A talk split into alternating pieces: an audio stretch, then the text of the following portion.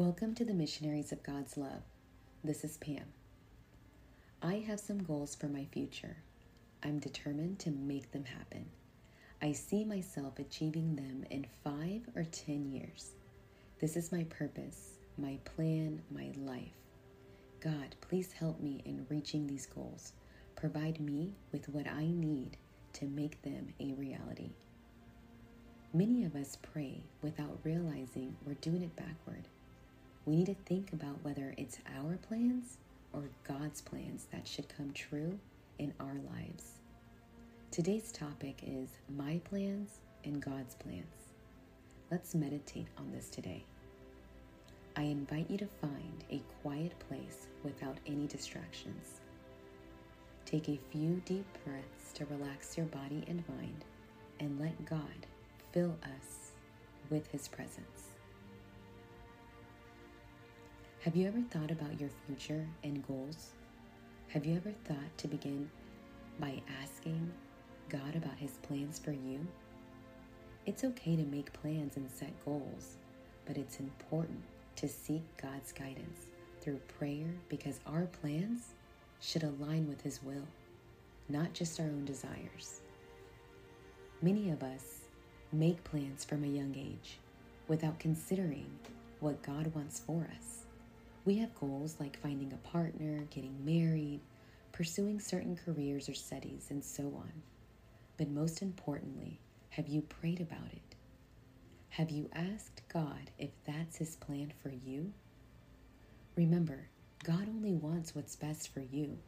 God doesn't need us. All He wants for us is our well being.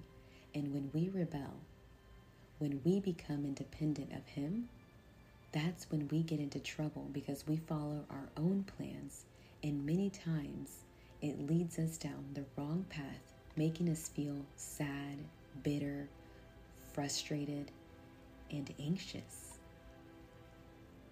During our early years in life, we may not have been inclined to say, God, please lead me and help me follow your will. Let your plans happen in my life. Instead, I believe many of us were solely focused on declaring, These are my plans, my freedom, my independence. And as teenagers, we often adopt a mindset of independence, thinking, I'm independent now, not even my parents need to guide me. No one should dictate my actions because I'm in control. I govern my own life. I make my own decisions. It's my life and I have the freedom to do as I please. How is it that we seek God's assistance only when it suits us or when we're in dire need, forgetting that our relationship with Him should be one of service and respect, with us serving Him, not the other way around. It's amazing how unaware we can be of our dependence of, on God.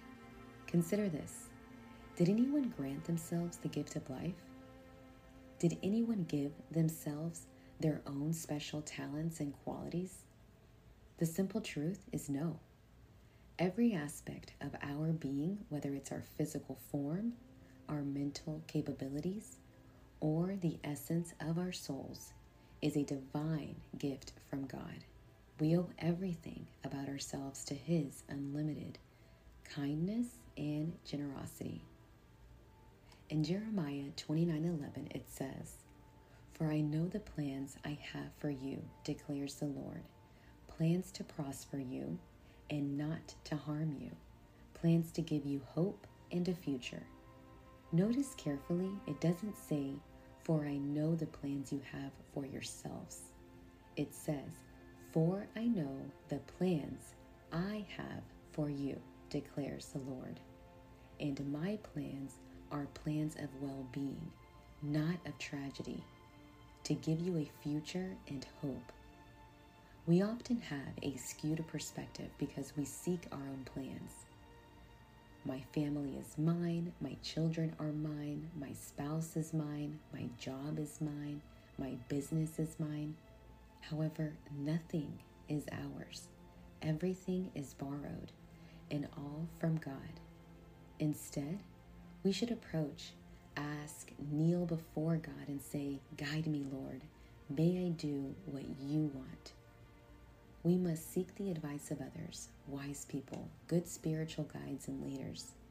Even when we make plans, as we said, it's not wrong to make them. What's wrong is doing it without God, without submitting them to God. Proverbs 15:22 says, "Plans fail for lack of counsel, but with many advisors, they succeed."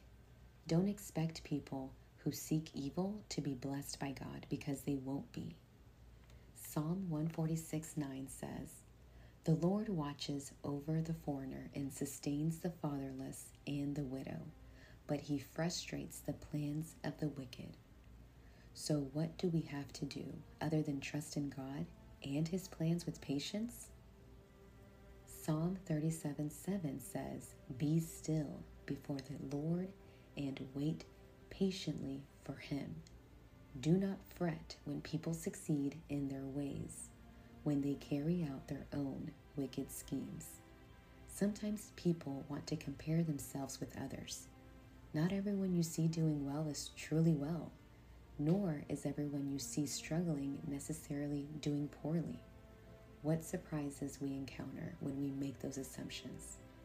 Those we consider unhappy are sometimes the happiest, and those we think have everything sometimes lack the happiness one imagines. Isaiah 25 1 says, Lord, you are my God. I will exalt you and praise your name, for in perfect faithfulness you have done wonderful things, things planned long ago. Indeed, his plans are always faithful and secure. Proverbs 19:21 states, "Many are the plans in a person's heart, but it is the Lord's purpose that prevails." We have so much to meditate on. I encourage you to continue talking to God. As we end our spiritual reflection today, let us pray. Lord, I come to you with an open heart. Help me let go of my plans and my ambitions and follow your path.